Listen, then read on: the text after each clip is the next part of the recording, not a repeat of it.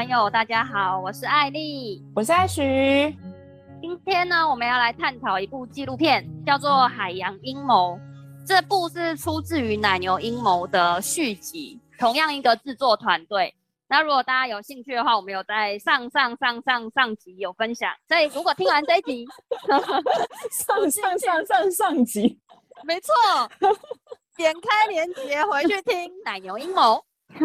这部其实是听众朋友推荐我们来看的嘛，然后在还没有看之前，我根本就不知道说原来海洋是这么样重要的一个角色，然后里面的浮游植物啊，还有这些鱼啊等等的，这都完全都不知道。但等到看完之后，就真的瞬间就有一种觉得心沉下去，然后就觉得说啊，好糟哦，好像就是海洋已经快快要完蛋的那种感觉。因为我是一个很喜欢就是假日跑海边的人，我不知道你会是那种就是假日有时候没事就想说，哎，可以去海边逛一下，或者去踩踩踩沙滩这样子去踩。会会，我觉得到一个年纪到了，会很想要亲近自然，觉得那个能量很舒服。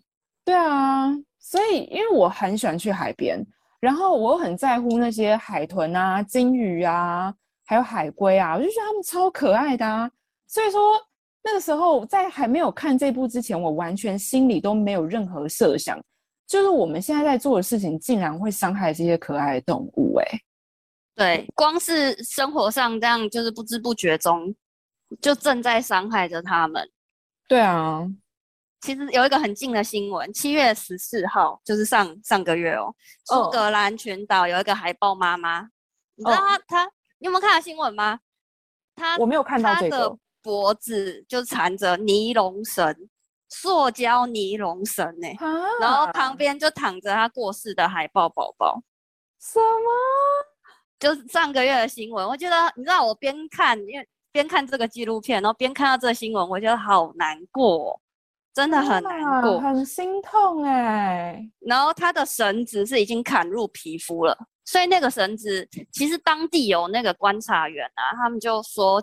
他们试图很想要救他，已经救两年了，但是他会惧怕人类嘛，所以他的绳子就越来越紧，越收越紧，然后就在对，在今年他就走了，啊，好难过哦。然后也有一个新闻，不是是海龟，哦，他过世的时候，他的鼻子是插着吸管的。哦，对，说塑胶吸管，所以第一个我我想要提到就是，其实影片一开始它，很少人会提到塑胶的污染物，大家直觉就是觉得是购物袋啊，或是吸管啊，感觉我们生活中就充斥这一些一次性的，就是塑胶物。有没有手摇杯？有没有人手一瓶？对，但是实际上还有一个很可怕的塑胶污染物，它的数据占了百分之四十。我我这边可以修正一下哦，你刚才讲的不是四十，是严格说来是四十六啊，四十六是不是？对，这个东西我斤斤计较，对，这是斤斤计较，对，这些四十六趴，它是来自于渔网。渔网，对，渔网竟然占四十六趴，我一直以为可能是塑胶袋啊，或是吸管啊，或者是可能手摇杯的那些杯子有没有？啊，是哦，竟然是渔网哦，为什么啊？对。不只是渔网，我们要讲更可怕的是整个渔具，因为我们光是渔具所组成的垃圾的话，就已经超过整个大海垃圾的百分之五十。对，百分之五十是啊、哦，对，怎么会这么多？对啊，怎么会这么多？对，非常的惊人，非常的惊人。不就是我们在捕鱼在用的东西吗？那些东西它为什么会到海里？哦，以前啊，以前他们就是说坏了再补，坏了再补，他们会一直重复使用。但现在如果说变便宜之后，他们坏了就直直接抛弃在大海。哦，等于被丢进大海是坏掉的渔具，对吧？那甚至有一些就是，呃，你丢到岸边啊，然后那个海冲冲冲，他们就把它冲上去。对，哇，就是。嗯，想象不到，对不对？对啊，因为以前我们都会觉得说，我就是不要用一次性的餐具，就是我去外面，可能就算是我买手摇杯，我就是尽量用自己的杯子，尽量用自己的吸管。而且尤其现在吸管不是还有那种不锈钢的吸管吗？就是而且它还有分粗的，还有细的，还有不同颜色，有没有？嗯嗯，就是因为我一直以为我们是用这样子的方式就可以去降低海中的垃圾量，然后可能我自己背自己购物袋，不要用塑胶袋，那这样可能就可以降低使用塑胶袋的机会。嗯、所以说，实际上在做这些事情，它嗯，对于海洋污染来说，真的有任何的帮助吗？好，我再跟你讲，我跟你讲哈，哦、你讲到这个重要了，哦、我讲的就是好开始，但是呢。呃，刚刚才是不是艾丽有分享说那个嗯，曾经有那个吸管让海龟受伤的这个这部影片嘛，对不对？然后大家看着就觉得哇，很于心不忍，就觉得好可怕，怎么能这么的残忍？这些吸管它只占大海的塑胶垃圾的百分之零点零三趴。哦，什么？就是占零点零三趴，也太低了吧？对，可是我没有说这样子不重要，我是觉得这个东西是我们必须做的，因为呃，哦、哪怕是零点零三趴，对不对？我们做一些我们能做的举手之劳。那原来造成最大海最主要、最庞大的热身污染是来自于渔网、渔具。嗯嗯嗯，想象不到，对不对？对对，对，真的，海龟的牺牲让大家都已经于心不忍了。而美国遭到那个渔船啊、艰捕啊，导致受伤或者死亡的，你知道多少只吗？多少？二十万。二十万海龟耶！海龟啊，海龟，它们不是保育类动物吗？不是有一些像什么玳瑁海龟之类，那不都是保保育类动物吗？二十万很多哎。对啊，所以你捕的时候，你哪分得到说什么保？它是保育类哦，不很可怜。所以说，我说真的，这是大家看不到的数字。我们刚才讲到这个塑胶呢，塑胶它它会造成的就是那个塑胶微粒，不仅就是说更容易渗透于说不同的生物啊，可以让很多生物去吸收以外，破坏浮游植物，然后导致成为一个叫做有机聚合体。哈？什么叫有机聚合体啊？它会让很多病菌就是。经由这个有机聚合体所传染。那你想想看哦，人一些生物它把它吃了，那如果说我们人再去把这些东西再吃下去的话，病菌是不是回归于人类？所以你刚刚讲的意思是说，这些塑胶它可能本身就有一些毒性在，然后它被分解越来越小之后，变成有机聚合体。这些有机聚合体还是带有这些毒性，然后鱼再把它吃掉，然后人再吃鱼，这样子的话就导致生物累积有更多的毒性累积在身体里面，是这意思？对对对对对。哦，是哦，这是你另外去查资料了吧？哦，对，我另外查资料，对，我另外查资料，对。哇，馒头真的好棒哦，好用功。哦，是，谢谢，谢谢。好棒，生日快乐，生日快乐。谢谢，谢谢。在这种地方插生日快乐很奇怪，很奇怪。这样大家会好奇馒头什么时候生呢？哦，没关系。哎，那他们不就已经知道？哦，对，好，反正不一定，不一定，因为要这个时间再改。不知道，对对对对，不知道，没关系。等到某一天馒头想公布的时候，他自己就会公布了。嗯，大概就是等一下吧。好，没有没有。来，我们继续。那个有机聚合体，然后人类再把它吃进去之后，就变成生物累积嘛。而、嗯、这个浮游植物，它我们可能都有听过，可是我们却不知道它对我们扮演是多么重要的角色。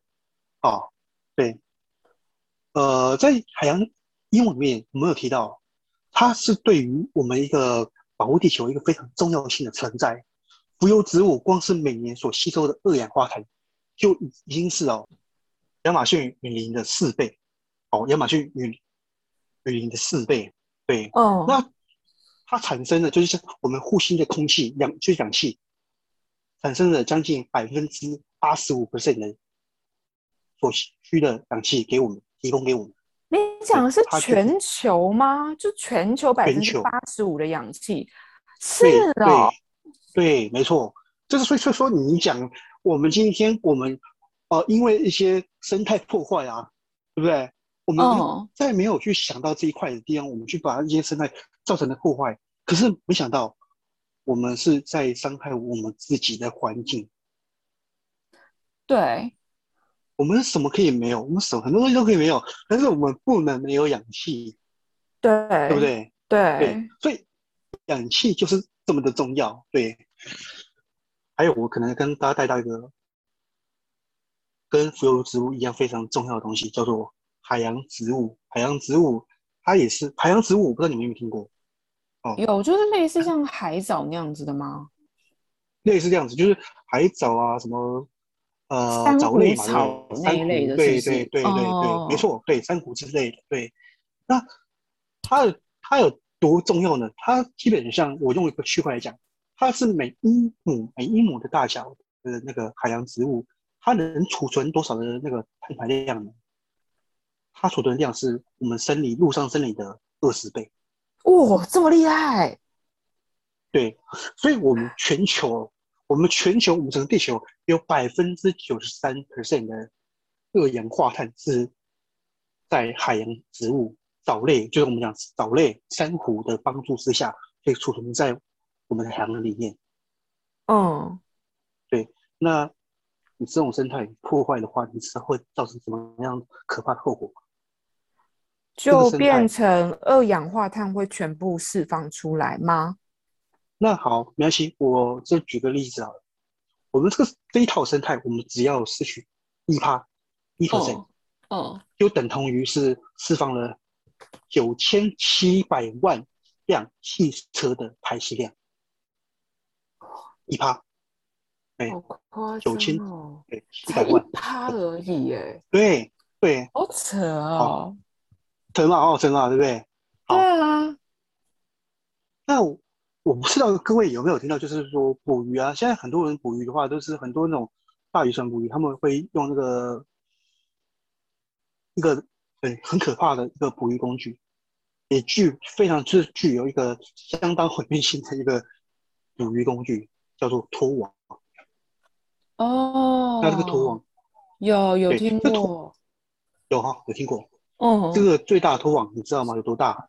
有多大？它可以，它可以拖下去的话，它可以装十三架的十三架的波音七四七。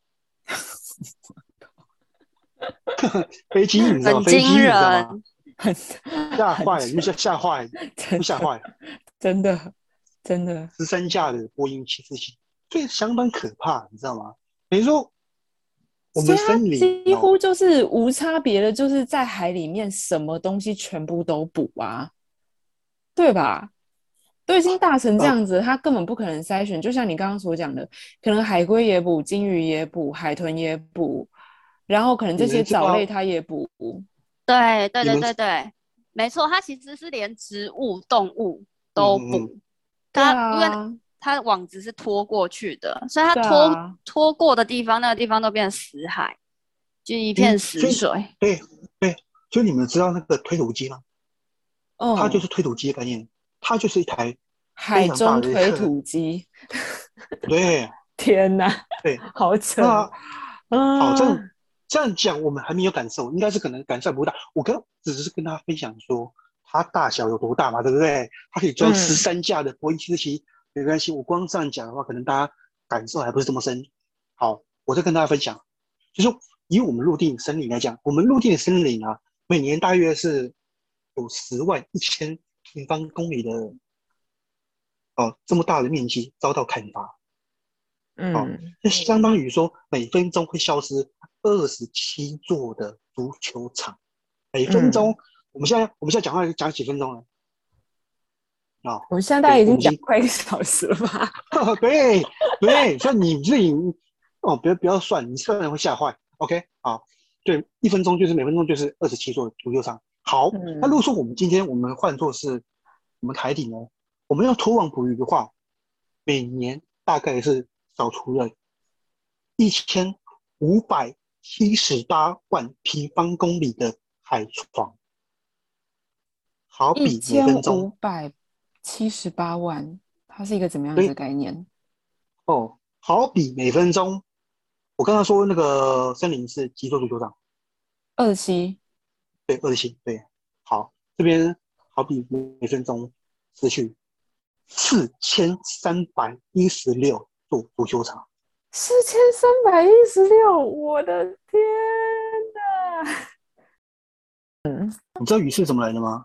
鱼翅就是鲨鱼的鳍啊，就把鲨鱼的鳍给割掉。现在不是大家都已经在反对吃鱼翅了吗？可是可是有人只要有人吃，这个行业就是会存在呀，不是吗？就就算我们吃素，对不对？我们虽然没有吃这些鱼，但其实每一分钟这些鱼还是一直死去。然后这些鱼真的大家都轻忽它的重要性了。嗯，它有帮助，对你刚刚说的碳汇的能力，然后调节温度，然后储存二氧化碳。对对对，其实没错。这真的这些大鱼小鱼都都有非常重要的功能。那我们现在不是有提倡说不要吃鱼翅吗？不要吃鱼翅，哦，啊，对。然后吃鱼翅是一个很不环保的行为，啊、可是这样实际上不是它就可以减少这些鱼翅、这些鲨鱼啊、这些海豚啊被被捕杀？可是实际上没有什么太大的帮助吧？嗯、因为照馒头刚刚所讲那样子，就等于是说，不管我们今天吃鱼翅与否。他们都会在混捕的过程当中被捕上来，就像是那些被捕的海龟、被捕的海豚、被捕的鲸鱼一样。就是，就算我今天不吃鱼翅，这些鲨鱼也还是一样会被捕。但是我并不是讲说，就是既然这些鲨鱼都已经会被捕了，那我们就继续吃鱼翅。我要表达的并不是这个，我要表达的是说，就是这个问题，只要我们一天吃鱼，它就一天都会存在。你刚刚讲到，其实还是有很多的鱼被捕杀，是海豚啊，还是鲨鱼？可是很多的罐头上面不是会有 dolphin safe 的标章，还有一些保育鱼类的标章，就是蓝色的那个勾勾，是不是？对啊，对。那其实它不是代表一个象征，就是哎、欸，政府其实是有在监督的，然后这些民间团体、这些民间发放标章的团体都是有在落实的。可提倡永续这件事情，其实我不大相信这个、欸。哎，馒头，你觉得呢？哦，这个东西哦，其实说真的，我我原本是对这东西毫无概念的啊。这个也是我们自从看了这个海洋海洋阴影才知道说，海豚安安全标章嘛，对，海豚没有安全标章。对，海豚海豚安全标章。对，在捕捞的时候，他们能不能确保说不伤害到？任何的这个海豚啊，没有人能保证。嗯，我觉得有兴趣的人可以自己去把这部完整的看一遍，好，就真的知道多么的可怕，多么的复杂，没有已经到没有人敢讲真话的地步。为什么呢？嗯、讲真话会出人命啊！是背后都是庞大的利益。所以会出人命啊！因为你你看人家没有钱赚，你懂我意思吗？对，你你讲的对，你看人家没有钱赚，你可能你在家里，你在家里就是没有哦，你在家里吃个饭，你可能人家直接进你家门对你开枪。嗯，啊，好沉重哦。所以说，实际上在那个我们我们不是美国，他们都会去发一个那种什么营养的那个三角形吗？我不知道你你们以前在国小的时候有看过那种。学校发给你的营养三角形，然后那个三角形它就会告诉你说，就有鱼啊，有蛋啊，然后鱼就是你都要吃啊，然后一块是肉啊，肉你也都要吃啊，然后有一块是五谷杂粮类，有一块是蔬菜类，然后蔬菜类往往就是小小的，这样子。果然很美国。对啊，有没有？就是我记得好像有这，好像都有这种营养标章吧？哎，不是说营养标章啊，就是营养三角形啊。那所以说，这个营养三角它其实是是完全是不可靠的，是不是？因为我在想说，那如果既然是这样子的话，那为什么政府还会发出这样子的营养的三角形去给他的国人去参考？然后为什么学校还会针对这个营养三角形去帮学生准备他们的营养午餐？其实我觉得，就像馒头说的，它背后有很大的利益哦。所以当这些这些想要卖虾子啊、想要卖肉、想要卖鱼的商人，呃，想要卖掉他们的产品，所以他们就要从教育开始做起，就让政府去帮忙去销售、去行销。所以实际上是小朋友都被骗了，是？对啊，是可以这样讲吗？就是我可能就是从小看到那个营养金三角就被骗。小朋友看不懂这个东西，小朋友很单纯，对，小朋友看不懂的东西。然后我就觉得、啊、哦，好像鱼对身体也很好，肉对身体也很好，蛋对身体也很好，然后我就吃这样。我我记得我看过有一个运动员说，嗯、因为他是运动员嘛，然后他也是呃西方国家的哦运动员，哦、然后他就说他从小到大，我忘记他生活在哪一州，他说根本就没有人教他要吃蔬菜，所以他第一次看到那个我们那很常见的那个就瓜类，可能台湾很常见的那种节瓜、小黄瓜，他根本就不认识这些菜。嗯因为他从小到大就是教育你要吃鸡肉，然后要吃蛋奶，然后菜就一点点。所以其实有啦，西方现在有在修正，就是哎、欸、菜要多吃，然后五谷、哦、对五谷要多吃，然后燕麦啊对要多吃。可我觉得我完全可以理解，你知道那个时候我在美国的时候，我们几乎就是吃全鸡啊，要不然就吃牛排啊。你其实真的在饭桌上很少看到青菜，如果真的有青菜的话，它往往都是那种加了很多沙拉的那种青菜，然后它可能就是生菜去切碎，有没有？然后加很多的沙拉，然后很油很甜，它就是摆在汉堡旁边，摆在全鸡旁边，就基本上就是这样在吃啊。黄瓜的几片，Yes, 然后他说那个就是青菜，uh, 那个就是菜。它就是摆在旁边而已，然后很多人根本他就是把中间的牛排跟鸡吃完之后，旁边那些东西他根本不会吃，然后就直接拿去回收。所以说厨余里面就是有一大堆沙拉啊，这都是菜啊，大家都不吃菜啊。你是拿来点缀用的？对啊。所以我觉得西方的很多人是不认识蔬菜，这是这是蛮有可能的，蛮有可能的，这确实。其实你们有听过血钻石？有听过吧？哦，有听过。李奥纳多演吗？其实 对，我我没有演啊，我没有演啊。在那个我没有，我没有演啊，我哪有演？是因为你生日，所以说我才不呛你哦。你要。但其实，在这个庞大的利益之下，血瞎子是有人有背后是很多黑呃血汗劳工堆积的。啊，是哦，因为全球对这对于虾子的需求数量太多，大家都在吃虾子，然后吃海鲜。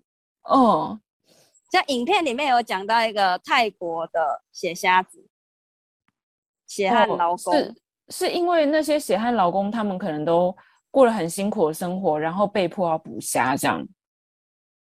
对，他好像出去就是你要一直一直捕虾，一直捕虾，然后。没有工作的话就会被殴打，但是工作的话也没有薪水啊，好可怜哦。然后你看一看，对，不顺老板的意，他就被丢进海里了。我不是被丢进海里，所以馒头要把我们丢进海里吗？你们一样没有薪水没有错，但是我们至少没有殴打你们，至少没有。哎，好烂哦。我们有没有要求就是劳工权益 呀？哎哎，我没有殴打你们，至少你们觉得哇？那不然的话，我们可以殴打馒头吗？呃，对呀。艾许，你继续，不是艾丽，你继续，你继续讲，你刚才有讲吗？你继续讲，我你不要讲。对啊，所以殴打，然后嘞，廉价劳工他们是怎么样子的概念？就是哎，我听说啊，那些渔工他们一次出船。都要出好久哎、欸，就是至少三个月、半年、一年起跳哎、欸。那如果他们在上面都过了很差的生活，他们要怎么样继续活下去啊？他们基本上就没有什么生活的品质。那不是很多人就是在过程就是过程就了吗？死掉，对，很多人出去，然后可能回来只剩三分之一吧。啊。好恐怖哦！嗯，所以不要再吃虾子了。我们餐桌上一只一只的虾子都是血虾子，好可怕！哎，可怜的渔工。所以大家都觉得，哎，出海这样捕鱼啊，然后捕虾子很辛苦。你们觉得，那如果把这些虾子啊，把这些鱼啊，都养殖在自家的土地养殖？是不是就可以改善这些问题？感觉应该可以吧。就是因为如果我是用养殖的方式，我没有真的去伤害海床，我没有用拖曳网去拖，然后我也没有去伤害到那些浮游植物，感觉应该就可以吧。但是这个的结果最后其实受伤害的是人类，因为养殖出来的虾子啊、鱼啊，其实它的肉质是非常的不好的，它的生活环境也非常不好。哦，你们知道很多养殖出来的鱼、啊，它身上都是病菌，被咬食的那种伤口啊，很多洞啊，或是白白的。为什么？为什么会造成这样状况？因为它在自己的粪水中生活，他们是在那个回圈，啊 对啊，一个圆圆的，他就画一个回圈给你在那边游，所以你就一辈子在那里，在一个圈圈里面一直游，哦、因为它就是前后跟着，对。因为它是在那个很大的鱼的笼子里面去，就在那边游，对不对？对，然后吃喝拉撒，所以它的它大便也在里面，然后就有里面就会有很多的细菌，有很多的病菌，也太恐怖。然后最有名的养殖方法就是养养殖的鱼类就是鲑鱼。哦，馒头，你知道鲑鱼的颜色是什么吗？是什么颜色？鲑鱼就是橘色的啊。其实鲑鱼的原本的肉质颜色是灰色，所有你在超市上面、你在餐桌上面看到的鲑鱼，粉粉的、橘橘的，全部都是调色过的。他们的饲料全部都添加了，呃，像是橘色、像是油漆那种色素，可以自己调。你想要偏橘、偏粉、偏哪一个色阶，他们都商人全部都可以调得出来。然后鲑鱼再去吃那些饲料，是为了要让他们的肉看起来很营养，看起来很好吃。对，太太冲击了吧？对一般人夸张吧？很很很扯哎，因为你对一般人可能是说很爱吃鲑鱼的人，你没有办法接受。你去看一下这个，如果说你就是说灰色的话，真的是跟我们就是。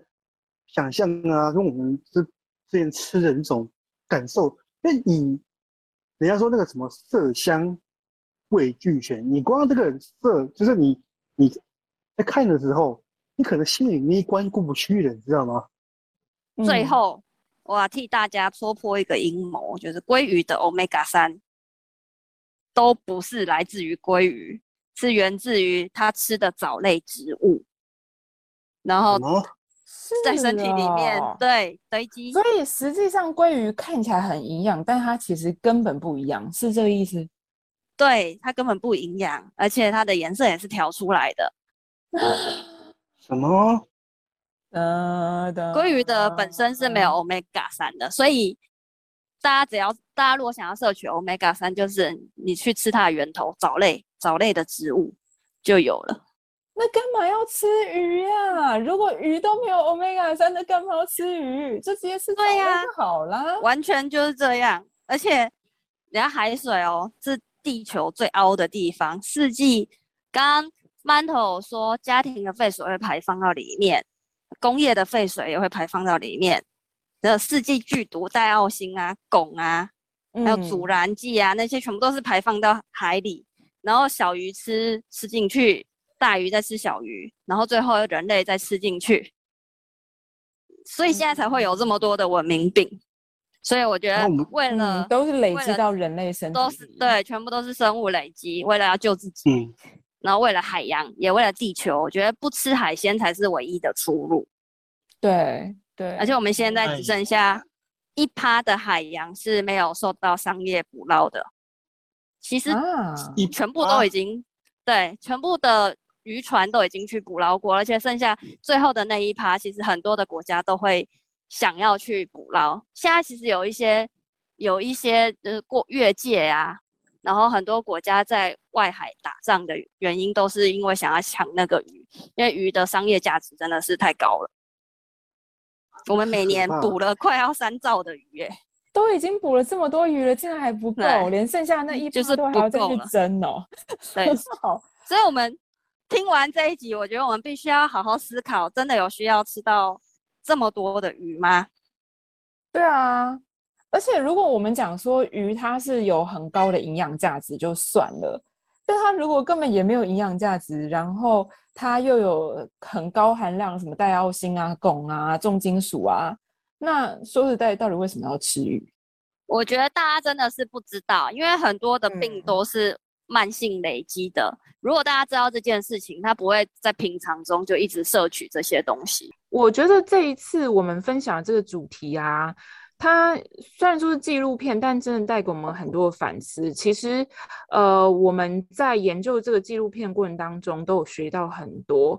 那相信，如果说，呃，各位听众在听完之后，自己有兴趣，也可以再多花一点时间去 Netflix 上面去看这部呃纪录片。相信呢，对大家也会有呃很多的帮助，也可以带给大家很多的收获。所以大家最后多吃。青菜、蔬果、天然的东西、圆形的食物，祝大家平安健康，都能顺顺利利。大家拜拜，拜拜。